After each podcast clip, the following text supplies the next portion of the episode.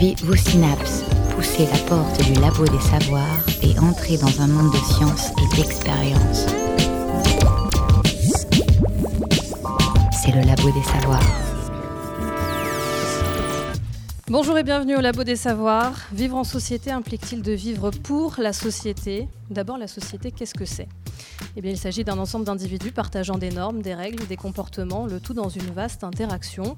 De tout temps, des groupes plus ou moins larges d'individus ont expérimenté des modes de vie, des modes de pensée alternatifs, c'est-à-dire en marge des codes auxquels la masse adhère, et ont ainsi fondé ce que l'on appelle des contre-cultures, aspirations souvent reliées à une autre émanation bien plus vaste, celle de l'existentialisme. C'est le philosophe danois Soren Kierkegaard qui sera le premier au XIXe siècle à se qualifier d'existentialiste en affirmant que l'homme ne peut trouver le sens de sa vie qu'en découvrant sa propre et unique vocation. En France, Albert Camus et Jean-Paul Sartre sont devenus des figures emblématiques du courant existentialiste, bien qu'aucun d'entre eux ne se soit finalement jamais revendiqué comme tel. Projet Loup des Ce soir dans le cadre du cycle Art et Sciences Macro-ondes, est une pièce inspirée du roman d'Hermann Hesse, Loup des Steppes, et qui questionne le principe de l'existence avec un grand E. L'existentialisme se résume-t-il à trouver ses propres sources de jouissance? Faut-il considérer la coexistence des hommes comme naturelle? Comment notre tumulte intérieur nous pousse-t-il parfois à fuir le monde? C'est à ces questions que nous allons tenter de répondre aujourd'hui. Émission en public au Théâtre universitaire de Nantes.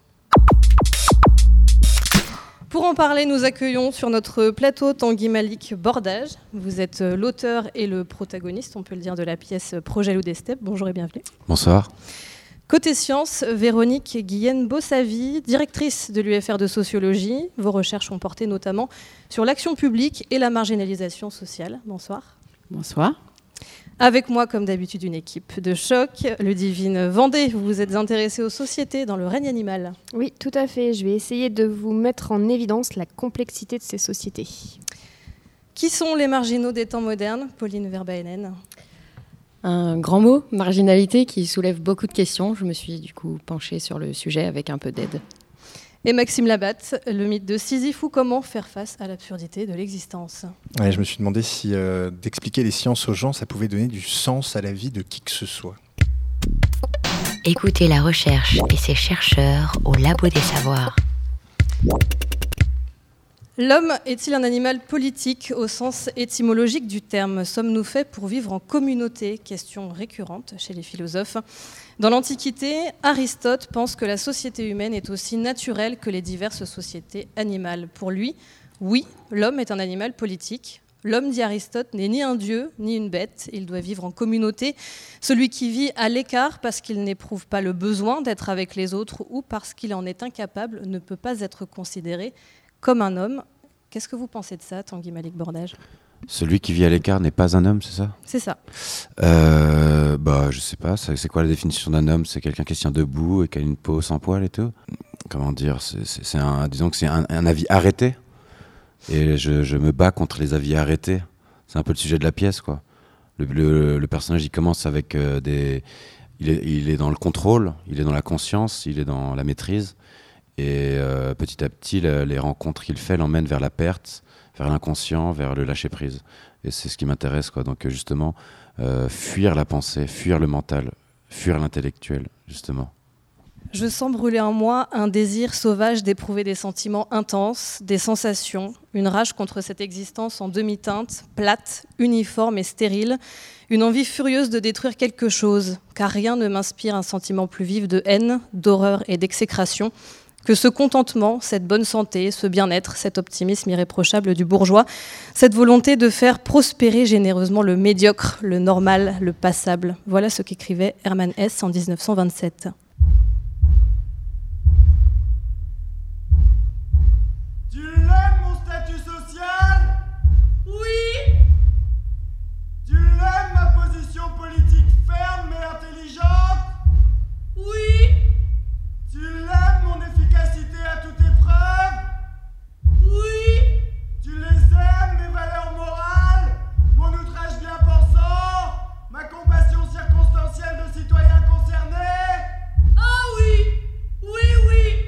Voilà, premier extrait euh, de la pièce, donc projet Loup des Steppes. Est-ce que les valeurs auxquelles on adhère définissent notre propre valeur d'être humain? Bah, en fait, ce qui est marrant dans cette première partie où euh, le loup des steppes rencontre un couple d'amis bourgeois et ils ne supportent pas euh, ce qu'ils sont, c'est qu'on peut le voir on peut le voir de deux manières. On peut le voir d'un côté comme une critique acerbe de ce milieu bourgeois, de, leur médiocrité, de leur voilà petite humanité un peu comme ça. Mais on peut aussi le voir d'une autre manière. On peut aussi voir que c'est le loup des steppes qui projette ça comme étant insupportable. Et c'est peut-être lui qui est complètement aussi euh, euh, irritable, irascible et, euh, et, euh, condamnant, et, il condamne quoi, très vite. Donc euh, est-ce que ce petit couple de bourgeois euh, sont méprisables et condamnables à chacun de, de, le décider et à chacun de voir en soi si ça a fait écho ou pas. Quoi.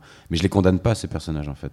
C'est plutôt le loup des steppes qui, lui, est, euh, est dans une préfiguration mentale de ce que c'est que ce couple bourgeois. Quoi. C'est peut-être des gens très bien, au final. voilà. Ça va? T'es tout pâle? Pourquoi nous donnons-nous tant de peine? Oh, tu sais, c'est pas grand-chose. Un petit frichtil, rien du tout. T'inquiète pas, c'est pas du tout une corvée de te recevoir. Quoi neuf? Si je marche en avant du troupeau, suis-je le berger? Ou bien une exception? À moins c'est une troisième possibilité que je ne sois un fuyard. Alors là, cas de conscience. Oh mais oui!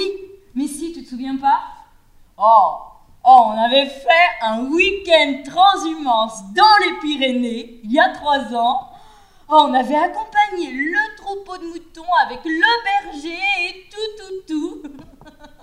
Voilà, dans la pièce, euh, vous présentez donc votre personnage comme un animal euh, égaré, et il y a cette scène que l'on vient d'écouter, donc chez vos amis, euh, où personne n'entend ce que vous essayez euh, de dire. Donc, est-ce que, est-ce que d'après vous, en fait, notre sociabilité repose sur notre aptitude à communiquer? Euh, Je sais pas. Peut-être communiquer, mais comment Enfin, c'est vaste comme mot, quoi. Là, par exemple, dans la scène. Euh, peut-être que eux ne, m'entendent pas, mais moi je les entends pas non plus. Enfin voilà, c'est toujours pareil, euh, le, personnage n'est pas euh, au-dessus. Il est au même niveau et il se croit au-dessus. C'est ça qui est intéressant, en fait. Du coup la, communication est brouillée parce que lui ne fait aucun effort. Mmh. Eux, ils sont là, ils l'invitent à manger, ils font tout pour essayer de le mettre bien, ils sont gênés, et lui, il répond qu'en phrase philosophique, euh, à part énigme. C'est très méprisant et c'est pas du tout généreux de sa part. Donc euh, voilà, c'est, euh, il, il, sait très bien ce qu'il fait, quoi. C'est justement de la communication très maîtrisée, justement. C'est un peu de la manipulation? Oui, d'une certaine manière, c'est quasiment du sadisme aussi, quoi. Il joue avec ses, les deux souris, quoi, comme un, un chat, quoi.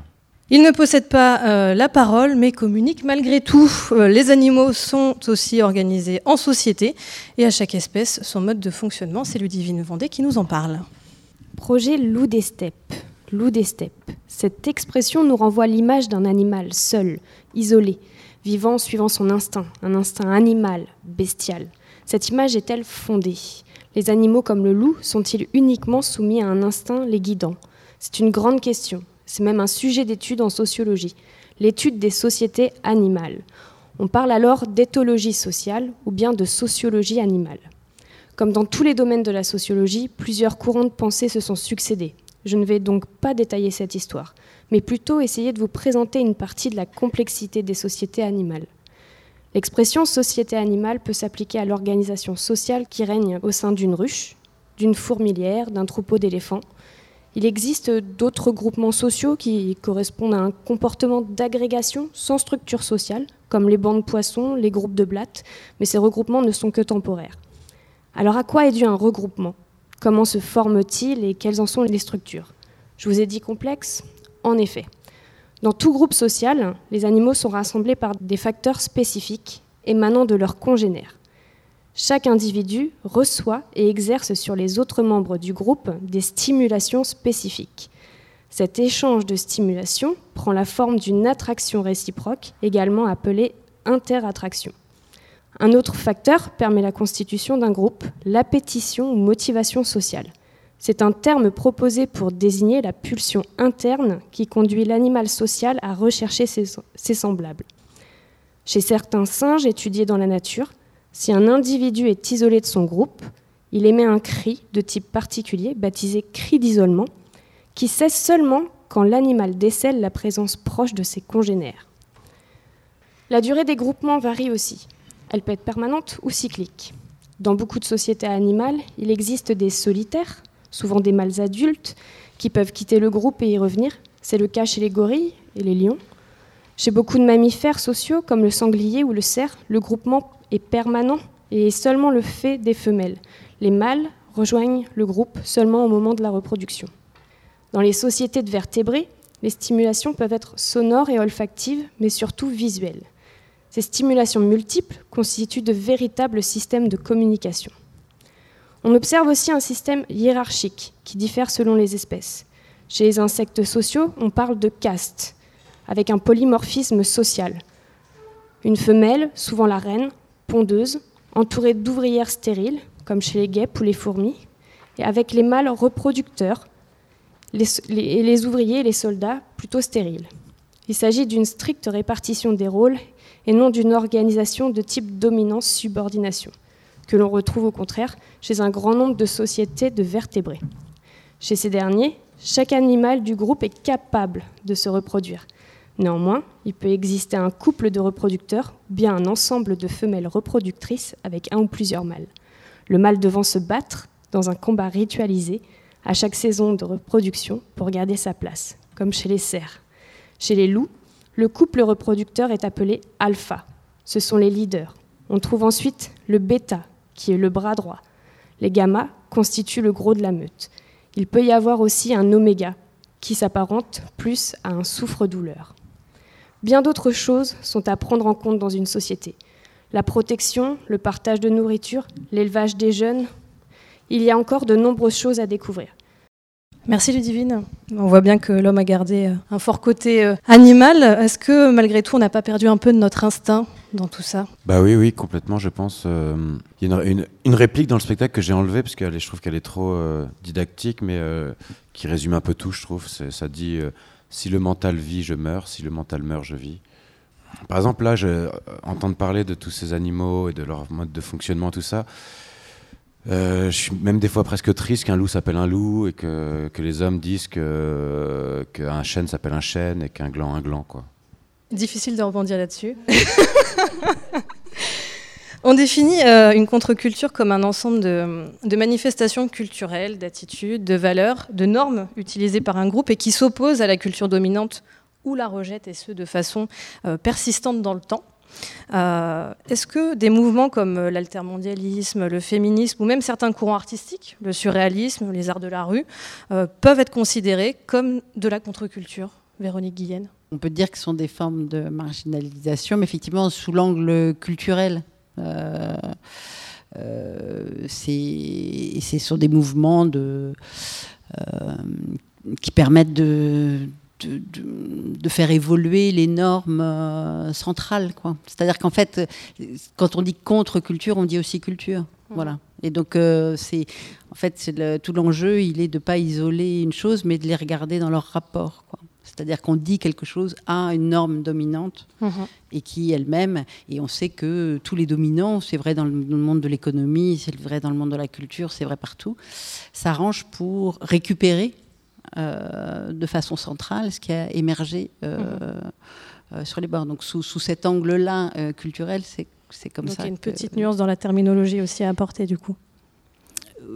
Oui, enfin c'est un des angles par lesquels on peut regarder, on peut regarder tout ça. Mais je veux dire une, une caractéristique un peu centrale euh, de la façon dont on regarde tout ça en sociologue en tout cas, c'est de les regarder toujours en termes de rapports sociaux. Mhm. C'est-à-dire de ne pas euh, isoler l'un par rapport à l'autre, mais de, de, de, regarder ce qui se joue dans leur... Euh, dans leurs rapports respectifs. Ce que ça veut dire aussi, c'est que c'est pas qu'une histoire de mode de vie. On peut être dans la contre-culture uniquement par la pensée. Un des messages de, de la pièce, et n'hésitez pas à me contredire si j'ai mal compris, c'est que finalement aujourd'hui, la pensée, c'est notre dernier espace de liberté. Tout l'inverse. Tout l'inverse. Non, je rigole. euh, la pensée, c'est notre. Bah, pff, non, le corps aussi, c'est un espace de liberté. Enfin, euh, la contre-culture, ça veut pas dire grand-chose.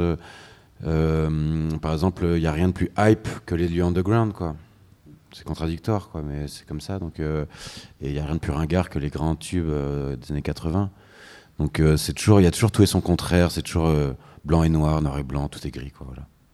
Je ne sais pas si c'est le bon mot du coup, mais est-ce que être dans la contre-culture fait nécessairement de nous des existentialistes? Puisque finalement, on est dans la contre-culture, mais donc on adhère à d'autres codes, d'autres valeurs. Et c'est quoi la contre-culture si c'est juste euh, s'habiller différemment, écouter la nouvelle musique à la mode? Je vois pas ce que ça a d'existentialiste en soi, quoi. Donc Mhm. euh, l'existentialisme, c'est pas lié à la culture pour moi. C'est lié à quoi? C'est lié à l'intime, quoi. Donc euh, euh, il peut y avoir des, des, catholiques intégristes qui ont une vie spirituelle forte, existentialiste. Et alors qu'ils sont dans une culture qui, on peut, qui peut être critiquable, etc. Et il peut y avoir des jeunes euh, gauchistes euh, très ouverts, soi-disant, etc., qui sont aussi peut-être euh, euh, très fermés métaphysiquement. Quoi. Donc je trouve que c'est- c'est pas lié à la culture, à- aux choses sociétales, politiques, etc. Quoi. L'existentialiste, être, c'est vraiment de l'ordre de l'intime. C'est vraiment quelque chose qui échappe justement à tout ça. Quoi. Donc on peut être existentialiste sans adhérer nécessairement à un mouvement d'ensemble plus vaste, reconnu, identifié. En général, quand on adhère, pour moi, hein, quand on adhère à un mouvement, on se ferme à l'existentialisme. C'est justement ça. Pour moi, l'existentialisme, c'est rester libre de toute forme de pensée prédé- pré- préconçue, prédéfinie, etc. Quoi. On peut piocher à droite à gauche, euh, se nourrir de choses et tout, mais par exemple, il y a un truc qui est, qui est génial. J'ai été plusieurs fois en Inde, et les Occidentaux qui vont en Inde, ils surjouent le, le- le mysticisme. Donc tu vois les Indiens, ils, écou- ils écoutent une cérémonie euh, normale, et tu as toujours un couple de babos allemands qui dansent comme ça à côté. Et les, Indiens regardent ça, mais qu'est-ce qu'ils font quoi? C'est surjoué, quoi. Voilà, c'est adhérer à un mouvement de manière démesurée. Du coup, on trouve un, faux sens immédiat aux choses et c'est pas en profondeur et c'est pas, enfin, je sais pas comment dire, quoi. Je, pense que voilà, adhérer à des mouvements, à des, dogmes, à des choses comme ça, même s'ils sont de la contre-culture, c'est toujours se fermer à une grande partie du reste, quoi.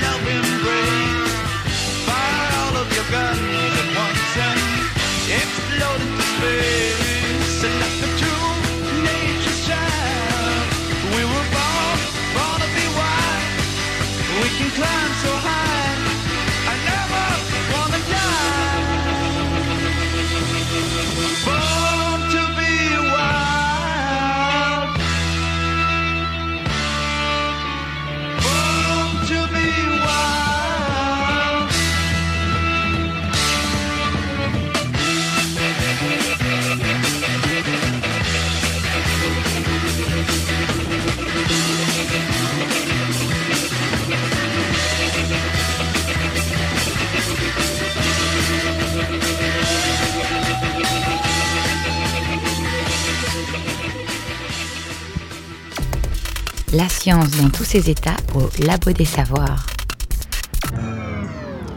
Born to be Wild dans le Labo des Savoirs, morceau de 1968 par le groupe intitulé. Tanguy, vous le savez ou pas? Ah non. Eh ben. Steppenwolf. Ah bah oui, c'est vrai. Littéralement, oui, non, exact. Lou des steppes. Ouais, c'est aussi, je, je le savais en fait. Plutôt à propos, ouais, grave. Direction le XVIe siècle. À cette époque, l'anglais Thomas Hobbes développe des théories artificialistes en opposition au naturalisme aristotien que l'on a étudié il y a quelques minutes. L'homme ne serait pas politique par nature, il le deviendrait par nécessité. Dans son œuvre majeure, Le Léviathan, Hobbes a propagé une vision pessimiste. L'homme n'est surtout pas un être de paix et de raison. Non, non, non. L'homme est un être secoué par des passions violentes. Décrivant ce que serait la vie des hommes sans gouvernement, Hobbes jugea dans une formule devenue célèbre qu'elle serait, je cite, solitaire, misérable, pénible, quasi animale et brève. Dans cet état appelé état de nature, chacun est en guerre contre chacun, d'où la nécessité pour les individus de recourir à un pouvoir fort qui assurerait la cohésion et la sécurité de tous. Qui peut encore danser? Il y a peut-être encore quelque part des peuples et des troupeaux qui dansent. Peut-être Mais pas ici Ici, il y a le plus froid des monstres froids. Ici, il y a l'État. Ouais, l'État. Et il ment froidement. Ici, il y a la procédure. Ici, il y a l'administration. Hein Le monstre se cache dans chaque pile de dossiers posée sur chaque bureau. Dans chaque agence de pub, de com, dans chaque ministère, dans chaque migrant.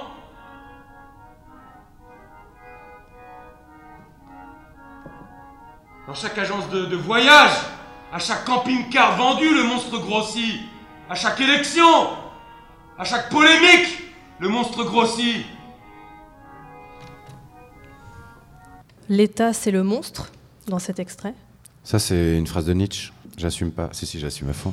Non, non, c'est. c'est- Oui, c'est monstrueux, l'État, ouais. C'est un- c'est une grande machinerie qui euh, est, est tout sauf humaine, quoi, je trouve. quoi. Donc, euh, c'est c'est impossible qu'un État euh, euh, règle ou, enfin, ou soit conscient des problématiques intimes de, de chaque personne. Donc, euh, c'est une grande machinerie qui, qui, qui n'a que, que vocation à garder le pouvoir ou à le prendre, etc. Donc, euh, voilà, c'est. Bon, ça, c'est bateau ce que je dis. hein. Merci. Euh, Est-ce que c'est possible, euh, Véronique Guillen, d'avoir une société sans État? Bah, C'est le titre d'un bouquin de Clastre, mais je vais, je vais faire la sociologue de, de service et je vais m'opposer absolument à ce qu'il vient de dire. Euh, et, je pensais euh, depuis tout à l'heure, justement, euh, il me semble que la question qui est posée, c'est la question de l'émancipation, c'est-à-dire c'est comment on pense par soi-même, c'est comment on existe par soi-même, etc. Et ce que nous montrent bien les sociologues, et en particulier quelqu'un comme Robert Castel, par exemple, c'est que pour pouvoir être un homme debout, pour pouvoir être un homme qui s'émancipe, il faut avoir des droits sociaux, il faut avoir des ressources, il faut avoir des garanties. Et que euh, de prôner euh, dans une façon très libérale euh, uniquement l'individu contre l'État, c'est extrêmement dangereux. Et que ce qui permet justement d'être un individu autonome, émancipé, etc., c'est d'avoir un État protecteur, des droits sociaux, etc. Donc, euh, comme sociologue, je ne peux absolument pas euh, être d'accord avec cette vision du monde. Bah oui, non, mais j'entends, mais c'est intéressant. Mais euh, les, tribus qui fonctionnaient sans État et différemment, les, êtres humains qui les composaient cherchaient sûrement aussi l'émancipation, etc. Donc on est toujours en réaction avec le système établi, de toute façon, quel qu'il soit. Quoi. Et c'est en- en- général, c'est une infinité de gens. Quoi. C'est- sont très rares ceux qui cherchent à, s'émanciper. Donc euh, c'est pas du tout, euh, justement, c'est pas une vision ni politique ni sociale, c'est une vision existentielle quoi. Moi j'ai rien contre l'État en tant que tel. J'ai, par contre, j'ai tout contre l'État en tant qu'individu euh, qui cherche à s'émanciper. Et j'aurais tout contre le roi si c'était un roi, et j'aurais tout contre euh, un système euh, participatif où il y aurait une sorte de démocratie participative. J'aurais tout contre ça aussi. Voilà, peu importe ce qui serait le, le- le pôle dirigeant en fait. Véronique Guillen, la définition que vous venez de nous, que vous venez de nous donner, c'est la définition de la marginalisation au sens sociologique? Non, je n'ai pas parlé spécialement de marginalisation pour l'instant. J'ai j'ai juste dit que le- cette vision de l'émancipation comme euh, euh, antisociale, enfin anti-collectif, anti-organisation qui donne des droits aux gens, etc., me semblait extrêmement dangereuse. Maintenant, si on parle de marginalisation, euh, au sens sociologique, c'est euh, ju- justement une des formes de marginalisation, c'est la désaffiliation. C'est-à-dire c'est euh, que quand on n'a plus ce qui nous raccroche au lot commun, qu'on a perdu son boulot, qu'on a perdu ses droits, qu'on a perdu son logement, qu'on a perdu effectivement, et que de ces qu'on n'a plus de réseau, que la, la famille ne joue plus, et les, les réseaux de, de voisinage, d'amitié, etc., ne, ne servent plus de support. Et là, on est effectivement un individu très libre, mais on est un individu, euh, on n'est qu'un individu justement. Et là, c'est juste tragique.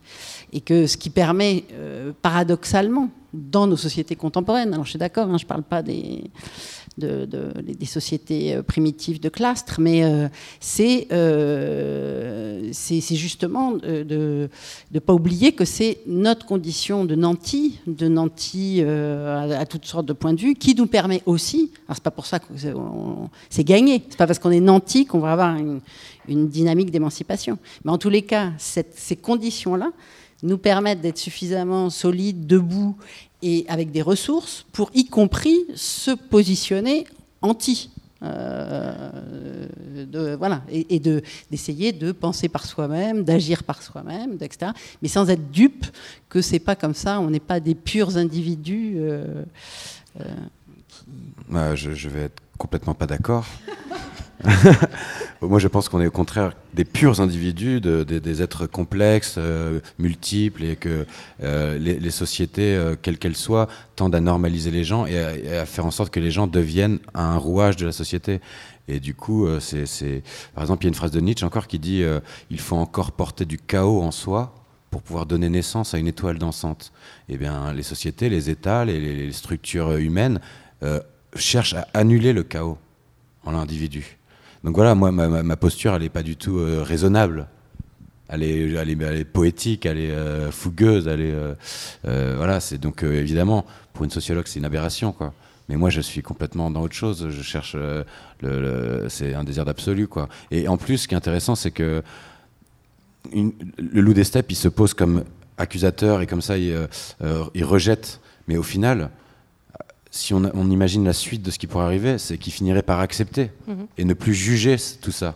C'est ça qui est intéressant. C'est de, de chercher à, à accepter les choses plutôt qu'à les combattre. C'est ça l'éveil un peu, genre des, des- des- des bouddhistes, etc. C'est accepter le monde comme il est. Quoi. Mhm. Donc, euh, peu importe les États et tout ça. Disons que ça, c'est le début du, du, euh, du- de la lutte. Quoi. Mais après, euh, beaucoup plus loin, euh, c'est le calme. C'est justement c'est l'apaisement. Et, et là, peu importe qu'il y ait un président, un roi ou euh, quoi que ce soit. Quoi.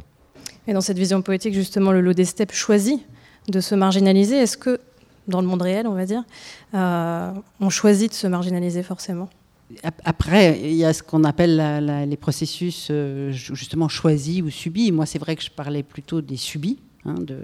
Après, il y a une dynamique qui est celle de, de, de, réagir contre un certain nombre de normalisations ou de normes imposées. Ou de, euh, et où là, on est plus dans, dans, dans- des formes de, de quête personnelle qui, euh, ou collective d'ailleurs, c'est pas forcément non plus que de l'individu isolé.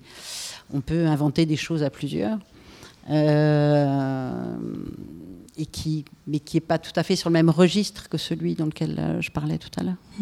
Alors moi, je voudrais juste dire qu'en fait, le loup des steppes, justement, c'est un faux marginal.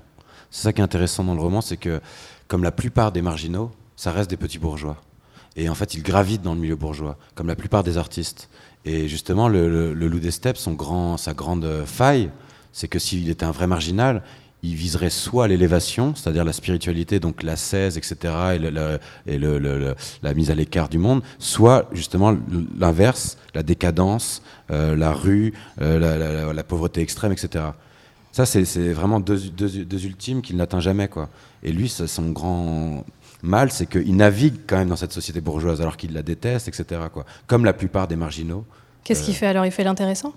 Bah, en fait, c'est hyper. Non, c'est vraiment euh, intéressant, justement, c'est que Herman Hesse dit que c'est justement ces marginaux qui font que la société bourgeoise tient. Parce qu'il lui donne un contre-pouvoir facile à équilibrer, quoi. Et que, en fait, ces marginaux nourrissent la bête. Et ça, c'est hyper intéressant. Et du coup, c'est pour ça que le combat du loup des steppes, de, en fait, petit bourgeois euh, hargneux, euh, est un combat euh, vain, quoi.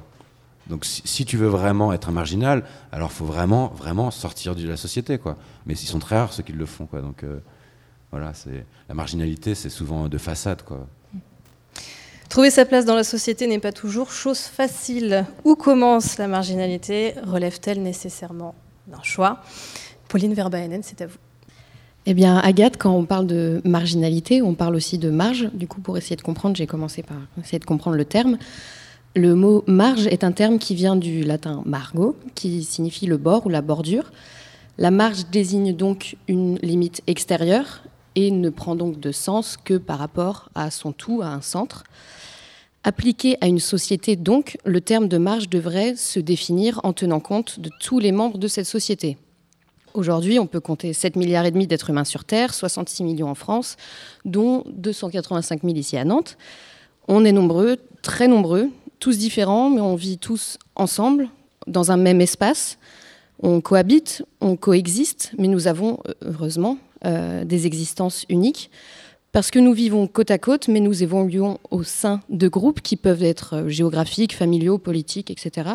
Ces mêmes groupes qui s'articulent autour de différents modes de vie, différentes cultures, différentes opinions, différents points de vue. Euh, ça fait beaucoup. Et au milieu de tout ça, comment définir une norme et une marge Que signifie être marginal Par rapport à qui Par rapport à quoi D'après qui? Des questions qui sont loin d'être simples à aborder, et j'espère qu'on pourra un peu m'éclairer après. Euh, difficile à aborder, entre autres, parce que les réponses dépendent de faits, d'idées et de valeurs qui évoluent. Le point de départ étant que la marginalisation est une forme d'exclusion qui dépend d'un regard porté par des individus sur d'autres individus, je suis allée demander leurs avis aux principaux intéressés, ceux qui font, sont et défont les normes et leurs définitions, en leur posant une simple question que signifie pour vous être marginal? Euh, être marginal pour moi, c'est un- c'est quelqu'un qui est euh, en dehors des normes de la société, qui est compris par personne, qui est, mis, euh, qui est mis à part, mais qui en soi, on en a besoin parce qu'il remet en cause les valeurs, les valeurs de la société. Il y a toutes sortes de gens marginaux parce que la société est très rigide, donc euh, c'est vite- on a vite fait d'être marginal d'une manière ou d'une autre. aller en- à, à contre-courant de, de, ce qui est, de ce qui est bien. Euh, c'est- ça peut être bien ou pas bien, mais c'est euh, vivre euh, un peu en contresens de, de monsieur et madame tout le monde. Des exemples, je sais pas, n'importe quoi. Euh, marginal, euh, ne serait-ce que les SDF. hein. Je pense que c'est une façon de vivre marginale, mais qui n'est pas euh, forcément choisie. À mon avis, ils sont contre la société, donc ils sont contre tout. Et, et ils ne veulent pas de, comment, de hiérarchie et de, comment dirais-je, de, de supérieurs ou, euh, ou de personnes qui, qui leur disent de faire ceci, de faire cela. Ils veulent faire et leur vie sans contrainte. Une sorte de liberté qu'ils ont envie de, de trouver, qu'on peut comprendre. La marginalité, ça peut être les cheveux de votre euh, collègue, par exemple. Hein Parce qu'ils sont bleus. Oui, bleu-vert. Ben, ça sort du, de l'ordinaire. Voilà, c'est ça. C'est pas si évident que ça à répondre. Simplement marginal, c'est pour moi, c'est celui qui, se- qui ne veut pas suivre le troupeau, on va dire. Du coup, c'est choisi, c'est voulu d'être marginal. Pas toujours. Il peut y avoir un état de fait ou alors un état vraiment euh, intellectuel et une voie que l'on veut suivre euh, parce qu'elle semble meilleure pour soi, tout simplement. Et du coup, les gens qui choisissent de sortir de ces normes, ça, selon vous, ça apporte quelque chose ou enfin, qu'est-ce que vous en pensez en fait? Bah, disons qu'on peut, on a- on peut avoir plusieurs attitudes. Celle qui est de dire euh, tout ce qui ne me ressemble pas, euh, je n'en tiens pas compte. Ou alors euh, se poser la question, tiens, il y a des gens qui décident de faire autrement et avoir différentes réponses euh, en adéquation ou pas avec la vie qu'on a. Et du coup, ça pourrait nous permettre de trouver des, solutions, des alternatives euh, pour aller dans le bon sens, par exemple? Pas systématiquement, puisque le bon sens dans ce cas-là, c'est quoi? Il faut déjà aussi répondre à cela. Donc euh, chacun voit midi à sa porte. C'est la réponse qu'on apporte, la première réponse. Ensuite, est-ce que collectivement on rentre dans un cadre ou dans un autre? Ça, c'est l'avenir qui le dit. Généralement, c'est pas au présent. Pour moi, euh, chacun fait ce qu'il veut. Donc le terme de marginalité, pour vous, ça correspond pas à grand-chose? Non, du moment que les gens ils sont calmes. D'accord, tant qu'on est heureux, ça va. Voilà. C'est quelqu'un qui est en dehors de la société, euh, qui est un SDF, euh, quelqu'un qui n'a pas d'em- d'emploi, qui n'est pas intégré dans la société. Et c'est quelqu'un qu'il faut aider pour se remettre debout, se remettre en marche. Des réponses euh, qui, qui retranscrivent une, vision un, peu floue, avec quelques définitions qui, reviennent, des points de vue personnels, le tout parsemé de quelques clichés bien sentis. Mais on entend aussi des réflexions optimistes. Quand on entend quelqu'un définir se marginaliser par choisir une voie que l'on veut suivre parce qu'elle semble meilleure pour soi, on a envie de se poser la question suivante est-ce que l'évolution, voire le progrès, n'est-il pas au départ l'œuvre de gens considérés comme marginaux? Euh, oui, parce que c'est. Alors, ce qu'a montré quelqu'un comme euh, Roger Bastide, c'est que. Euh, qui, est un grand anthropologue, hein, qui, a montré que euh, les gens différents, et en particulier lui a beaucoup travaillé sur les diasporas, les gens qui viennent de l'extérieur. hein, c'est eux d'abord ceux qui sont différents pour nous. Et ce qu'il a montré, c'est que c'était des gens qui étaient, euh, qui, permettaient effectivement euh, l'innovation sociale, qui permettaient à la société de bouger, etc. Euh, et il s'est opposé à d'autres théoriciens qui, étaient, qui avaient travaillé sur l'homme marginal et qui, eux, le présentaient toujours comme une espèce de schizo. De, l'homme marginal, c'était quelqu'un, par exemple, si on revient à l'histoire de migrants, qui était déchiré entre plusieurs cultures. Et ce que Bastide montre, c'est que non seulement il n'est pas déchiré, mais qu'il est justement un recours pour faire évoluer la société, etc.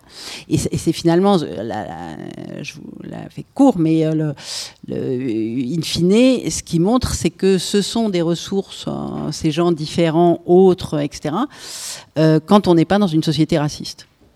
C'est-à-dire que quand justement il y a une place qui est laissée à cette différence, cette étrangeté, voilà qui sont qui sont là. Donc effectivement, on peut on peut avoir des, vraies transformations grâce à, à ça. Mais quand on est une société qui a une capacité à vivre avec cette multitude et ces différences-là.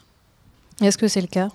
Est-ce qu'on a une société qui est apte? Je pense qu'on est dans une société plus diversifiée qu'il y a 50 ans. C'est-à-dire que euh, on peut s'habiller euh, de façon plus libre, on peut avoir un type de couple euh, différent, on peut euh, euh, avoir des croyances plus multiples, etc. Enfin, je veux dire, il y, a une- y a de fait une, un- une, une multitude qui, qui, est, qui est là. Euh, euh, donc, euh, donc oui, la, question que- qu'on posait tout à l'heure, c'est est-ce que c'est sur des choses euh, superficielles, enfin, de, de- ou est-ce que c'est vraiment euh, de, une capacité à, se confronter à, à- de l'étrangeté, c'est-à-dire à, quelque chose, quelqu'un euh, qui- qui m'oblige à, à- à faire l'effort de sortir de mon petit monde, euh, de mon petit monde habituel. Mhm. Il y a pas mal de, de personnes qui ont été interrogées dans, sur cette séquence qui parlent des SDF. Mm. Quelle place est-ce qu'ils occupent parmi les, les marginaux Alors c'est pour ça que depuis tout à l'heure, enfin je veux dire, c'est quand même très différent si on parle en termes culturels, mode de vie, habillement, euh, que sais-je, euh, alimentation, croyances, hein, ou si on parle de, de, de la marge comme d'être sur le bord de la route, d'être sur le bord du chemin et, et, euh, et d'être au, terme de ce processus de désaffiliation dont je parlais tout à l'heure, où là en fait c'est de la grande pauvreté, c'est de la de la- de- l'absence droits euh, un peu fondamentaux euh, dans l'existence. Et euh, quand, quand j'ai qu'on parlait de ça, je vous ai amené ce que j'avais photocopié pour mes étudiants là, euh, quand on travaille sur la marginalité, qui, est le titre du Monde de- de- de- du week-end dernier, qui était Face à la pauvreté, on sent un vent mauvais. hein, et qui rejoint des choses que, vous disiez vos, vos- votre radio trottoir là euh, où les gens disent ça dépend du regard qu'on porte sur eux. Et là-dessus pour répondre à votre question on est une période inquiétante en ce moment. On est une période inquiétante parce que les pauvres sont considérés comme étant de plus en plus euh, suspects suspects de pas se bouger de pas faire de, pas être capable de, de trouver une place dans la société.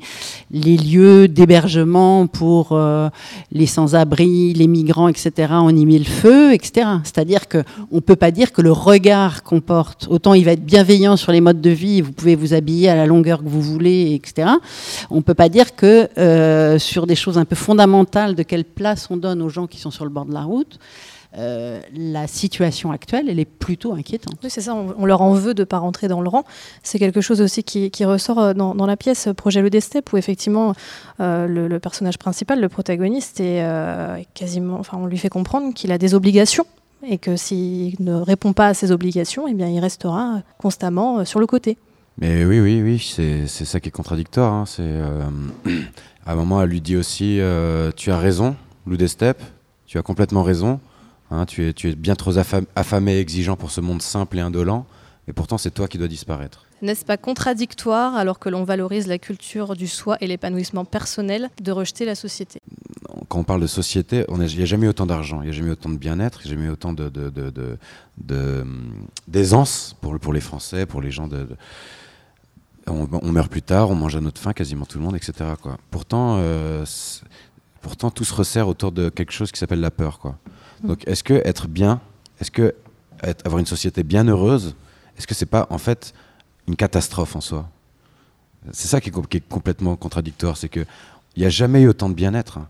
Les gens, ils passent leur non, mais pour la grande majorité des Français, tu disais qu'avant, il y avait pas de, il y avait, il y avait beaucoup moins de diversité. Là, il y en a. Euh, les gens, ils passent leur week-end à faire du shopping, pour la plupart. Euh, tout le monde mange à sa faim, quasiment. Évidemment, il y a toujours une marge, euh, comme toujours.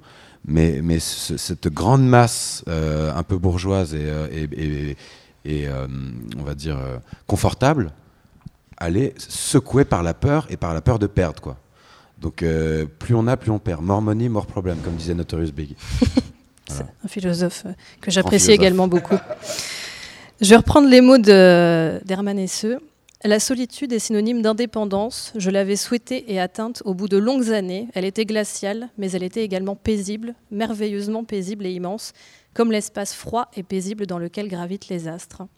Est-ce que euh, être indépendant, donc est-ce que la marginalisation finalement est un signe de renoncement ou de force?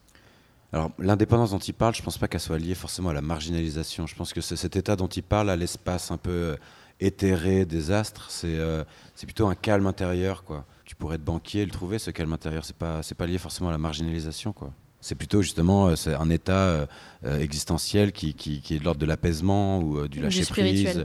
Spirituel, ça peut être un gros mot pour certains. Bon, voilà, mais euh, pourquoi pas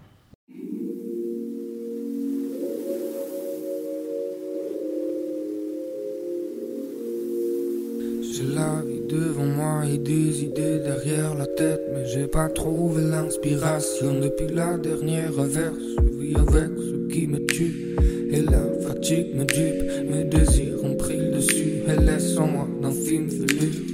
Quand je me réveille lentement le matin, j'attends la nuit impatiemment. Elle est comme un pansement, y'a qu'avec elle que j'ai pas sommeil. Ouais, aucun matin ne me donne du bonheur. La caféine comme un seul moteur. J'attends le soir pour attendre les hauteurs et dévoiler le contenu de mon coffre. Ça va seulement, je vous oublie si facilement qu'il suffit que je ferme les yeux pour voir s'effacer le monde. Je vois le soleil de l'auberté, le peu de ma liberté. Et je me dis dans mon libre, toi ne crois pas que le labeur tue. Hein, Sans rigoler, le temps m'isole, je vis dans l'éloignement du monde qui m'environne. Je suis mi-loup, mi-homme, je suis mi-loup, mi-homme face à mon vœu le plus cher qui me restreint et m'emprisonne. Je suis mi-loup, mi-homme, je suis mi-loup, mi-homme face à mon vœu le plus cher qui me restreint et m'emprisonne. J'ai la vie devant moi et des idées derrière la tête, mais j'ai pas trouvé l'inspiration depuis la dernière averse. Avec ce qui me tue. Et la fatigue me dupe, mes désirs ont pris le dessus et laissent en moi d'un film fini. Je me comporte comme un loup de steppe, je m'empoisonne pour apprivoiser mon âme parce qu'à l'extérieur tous mes frais, il n'y a que vu de loin que la foule est belle. Je m'imagine parfois au milieu en ressentant ce que ça pourrait faire, mais je me comporte comme un loup de steppe. Séduire une femme est à la portée du moindre imbécile. Rompre avec elle est réservé seulement aux intrépides. Mon cœur est un pendule qui oscille entre une crainte et un désir. Lorsque tu sors la nuit, je suis certainement en train d'écrire. Je vois ma vie comme une phrase interrompue pendant des semaines et des mois. Combien de fois j'ai dit aidez-moi? Le plus dur c'est de s'aimer soi. Et comment dois-je faire pour me diriger vers autrui Alors que je suis confortable chez moi? Lorsque je voulais me faire des souvenirs. Je me suis bousillé la mémoire. Je me comporte comme un loup de steppe. Je m'empoisonne pour apprivoiser mon âme Parce qu'à l'extérieur tous mes frais Il n'y a que vu de loin que la foule est belle. Je m'imagine parfois au milieu En ressentant ce que ça pourrait faire. Mais je me comporte comme un loup de steppe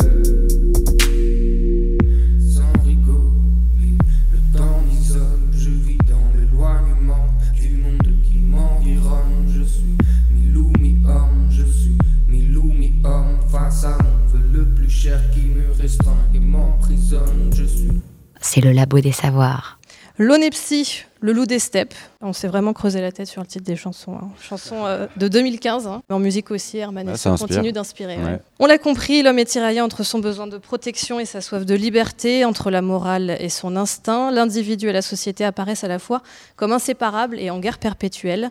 Emmanuel Kant résume cet état paradoxal en une expression, l'insociable sociabilité de l'homme. Cette contradiction, véritable moteur de l'histoire, pousse les hommes à inventer de nouvelles lois qui sont compatibles avec leurs désirs. Euh, Par cette ruse, la nature fait progresser l'espèce humaine d'une société égoïste à une société pro- propice au développement euh, de l'affabilité et par extension de l'altruisme. Est-ce que euh, finalement, euh, je m'adresse à vous, Véronique Guillen, euh, le simple fait que nous cherchions à améliorer constamment euh, notre, notre société, est-ce que ça ne montre pas que l'homme n'est pas totalement asservi à cette dernière? D'abord, est-ce qu'on cherche à améliorer constamment notre société? Enfin, On cherche le progrès. Bah, il a un peu un coup dans l'aile, le progrès, si je puis dire. hein, euh. Préciser Bah, Je veux dire, la grande croyance dans le progrès, en ce moment, on ne peut pas dire qu'elle soit totalement partagée. euh, donc, euh, donc voilà. C'est juste par rapport au progrès, oui, c'est sûr que c'est plus du tout euh, un ob- enfin, une croyance euh, qui fait rêver, quoi. C'est plutôt de l'ordre de, de la décroissance, on parle plus de ça en ce moment. non Contre-culture, existentialisme, mais que cherche-t-on dans tout ça? Ne serait-ce que des façons de saisir enfin le but de l'existence? Maxime Labatte. Oui, je ne sais pas pourquoi j'ai fait ça, mais j'ai accepté de faire une chronique sur le sens de la vie. voilà. Je, euh, vous dis tout de suite, je suis même pas philosophe en plus, je suis même pas sociologue, je fais de la culture des sciences. Donc je vais commencer avec une autre question qui est comment la science peut-elle donner du sens à la vie? Est-ce que ce que je fais dans la vie peut donner du sens à quelqu'un? Est-ce qu'elle peut donner du sens à la mienne? Euh, En tant que moderne, athée, ma réponse à cette question est bien évidemment que la question est absurde. Pourquoi nos vies, notre monde, notre univers devraient-ils avoir un sens? Nous réfléchissons nos actions pour qu'elles aient un sens, très bien, mais euh, dans le monde matériel, il n'y a que des causes enchevêtrées qui ont des conséquences à diverses échelles. Que ces conséquences rendent heureux un gros singe collé à la surface d'une planète humide tournant autour d'une petite étoile dans la banlieue d'une galaxie lambda, l'univers s'en fout. Voilà. Dans le roman de H2G2 de Douglas Adams, une société imaginaire futuriste crée un immense ordinateur qui doit répondre à cette question précisément du sens de la vie, de l'univers et tout le reste. Et sa réponse, euh, après des millions d'années de calcul, sa réponse est 42. Mais ce qui est intéressant, euh, c'est ce que cet ordinateur répond à la déception de ses constructeurs. Il leur dit que 42 est une bonne réponse à cette question. Vu que la question est absurde, la réponse peut bien l'être aussi. Et pourtant, cette question du sens de la vie persiste. Nous ne pouvons pas nous résoudre à un quotidien absurde, ou à un travail absurde, ou à des désirs absurdes. Nous ne pouvons pas nous résoudre à des drames et à des morts absurdes. Ce sentiment surgit lorsque la logique est mise en défaut, lorsque euh, la raison se contredit. C'est un peu l'erreur euh, 404 de notre cerveau. Euh, et il déteste ça, notre cerveau. La contradiction, l'ambivalence, la dissonance cognitive, l'absurde, cette défaite de la raison, est bien souvent à l'origine de ce qu'on appelle la souffrance psychique. Une société où une vie est absurde est invivable. C'est l'un des grands mots de ce début du XXIe siècle. C'est pour cela que ces premières phrases du mythe de Sisyphe d'Albert Camus, qui date de 1942, en pleine Seconde Guerre mondiale, euh, commencent par cette phrase extrêmement célèbre Il n'y a qu'un seul problème philosophique vraiment sérieux, c'est le suicide.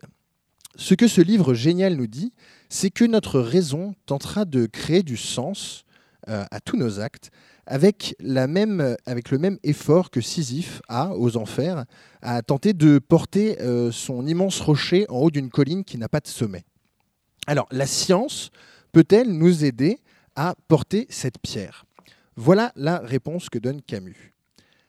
Voici encore des arbres, et je connais leur rugueur, de l'eau, et j'éprouve sa saveur.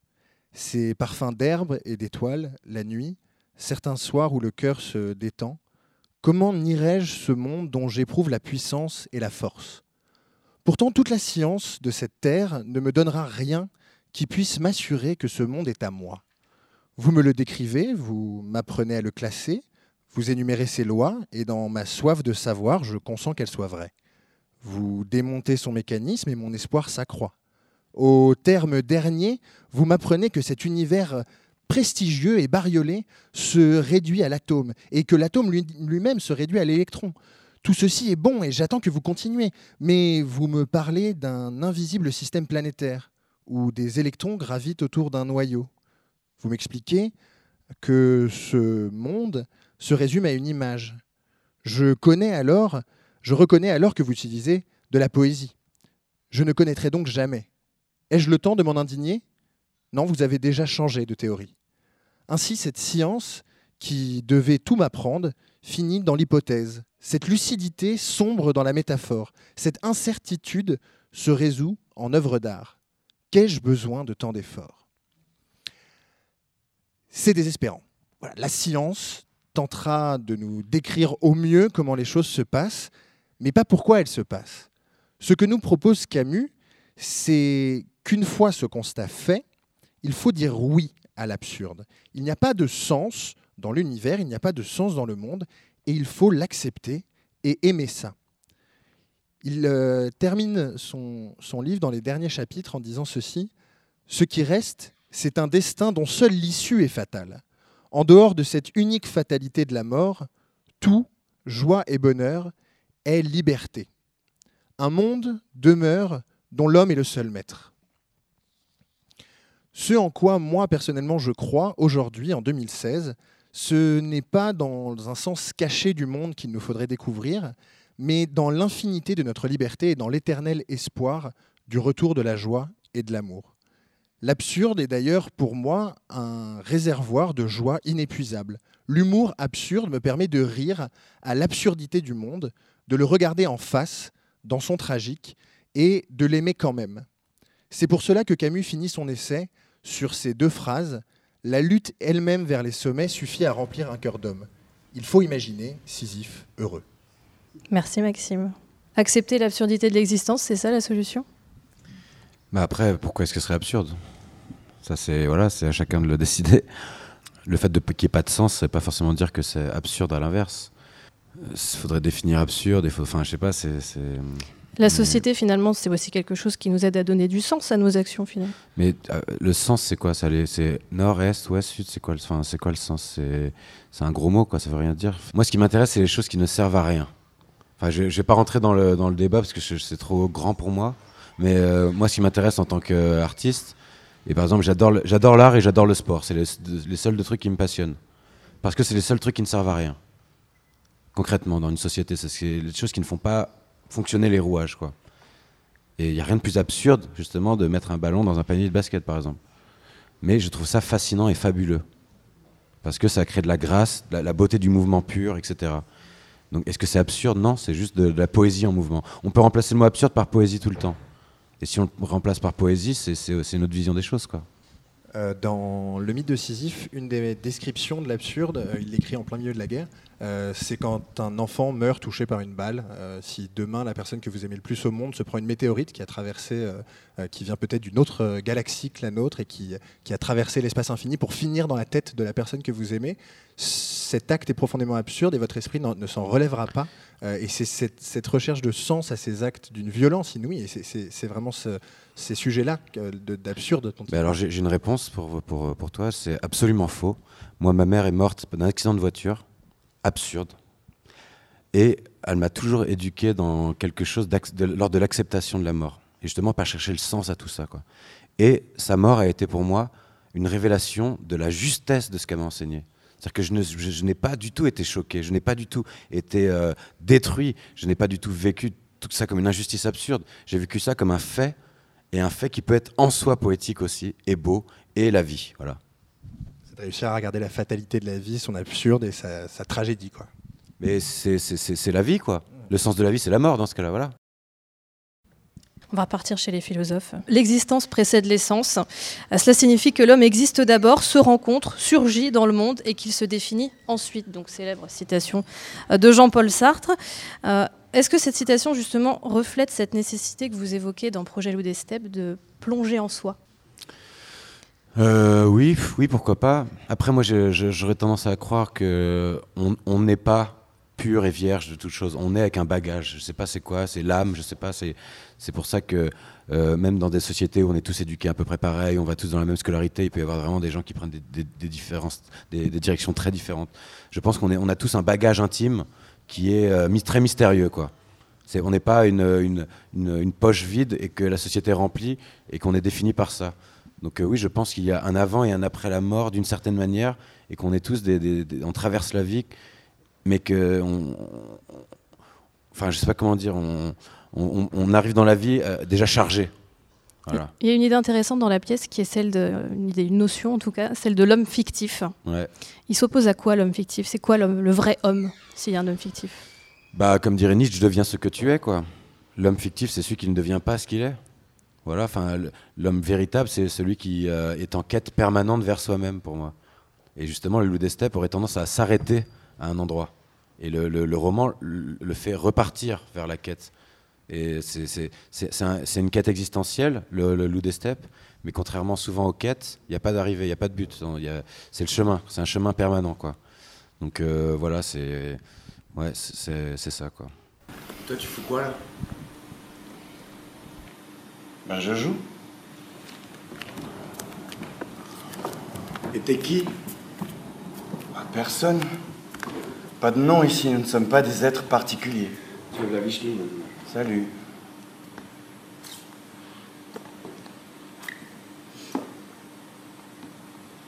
Tu veux recevoir un enseignement sur la construction de la personnalité? Non. Ok.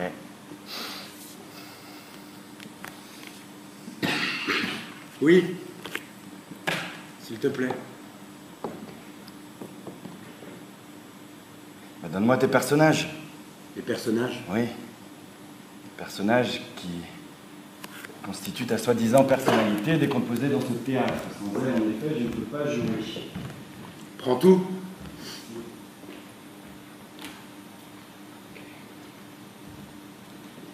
Tu seras d'accord avec moi pour dire que chaque homme est unique. Chaque homme est différent. Chacun possède en lui une couleur qui lui est propre, insoluble. Et que quand on se perd en soi-même, quand on s'égare, quand on s'agite, on peut la retrouver, cette couleur. On peut la suivre, s'y raccrocher et trouver notre voie. T'es d'accord avec ça? C'est exactement ce que je pense. Ben non. Chacun possède en lui une quantité infinie de moi, d'âmes distinctes, et tout le monde se trompe. On érige des icônes, on se fabrique des totems, on hisse des figures brillantes qui nous emprisonneront plus tard, et on considère comme socialement supérieurs ceux qui souffrent en fait d'une absence totale de générosité, qui ont peur. Et à l'inverse, ce qu'on appelle folie, et que j'appellerais souplesse, et qui fait peur au point de vouloir rester accroché toute sa vie sur son rocher. C'est le fondement de la liberté, de la sagesse et de la joie de vivre. C'est le labo des savoirs. Certains considèrent la société comme un obstacle à l'épanouissement personnel, tandis que d'autres la voient comme un moyen de l'atteindre. Si nous sommes toutes et tous en quête d'un idéal, il existe probablement autant de chemins pour y accéder que d'hommes sur la Terre. D'ailleurs, ces idéaux qui nous guident sont-ils faits pour être réalisés? C'est une des questions que pose Projet Loup des Steppes. La vie, pensais-je, a forcément toujours raison au bout du compte. Si elle bafoue mes beaux rêves, c'est que ceci était absurde et injustifié, disait Hermann Hesse. La pièce présentée ici repense totalement le rapport à la morale et à l'éthique de façon brillante et provocatrice, en nous incitant non pas à comprendre notre nature, mais à devenir cette nature, à devenir ce que l'on est, au détriment, s'il le faut, de ce que les autres veulent que nous soyons. Merci de nous avoir suivis. Merci à Cathy Dogon et Anna Thuyen à la réalisation. Merci également par ordre d'apparition à Ludivine Vendée, Pauline Verbaenen et Maxime Labatte pour leur chronique. Et bien sûr, des remerciements à nos deux invités, Tanguy Malik Bordage et Véronique Guillen. À la semaine prochaine au Labo des Savoirs.